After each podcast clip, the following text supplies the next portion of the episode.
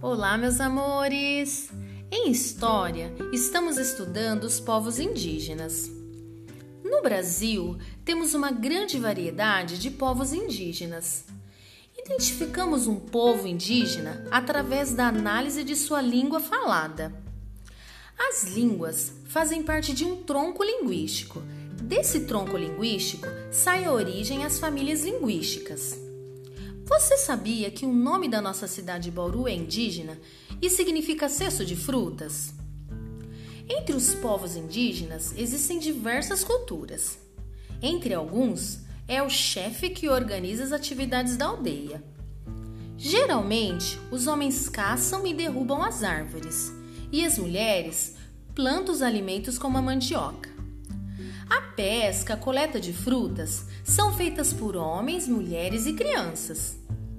Os indígenas confeccionam utensílios para o seu uso diário, como redes, potes e cestos. No artesanato, eles produzem muitos colares e pulseiras. Alguns índios também possuem o costume de pintar o corpo com tintas extraídas das plantas.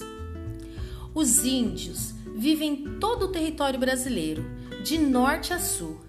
Um exemplo são os mundurucus, no Pará e Amazonas, e os chavantes, no Mato Grosso. O modo de vida dos indígenas mudou bastante em relação à época do descobrimento.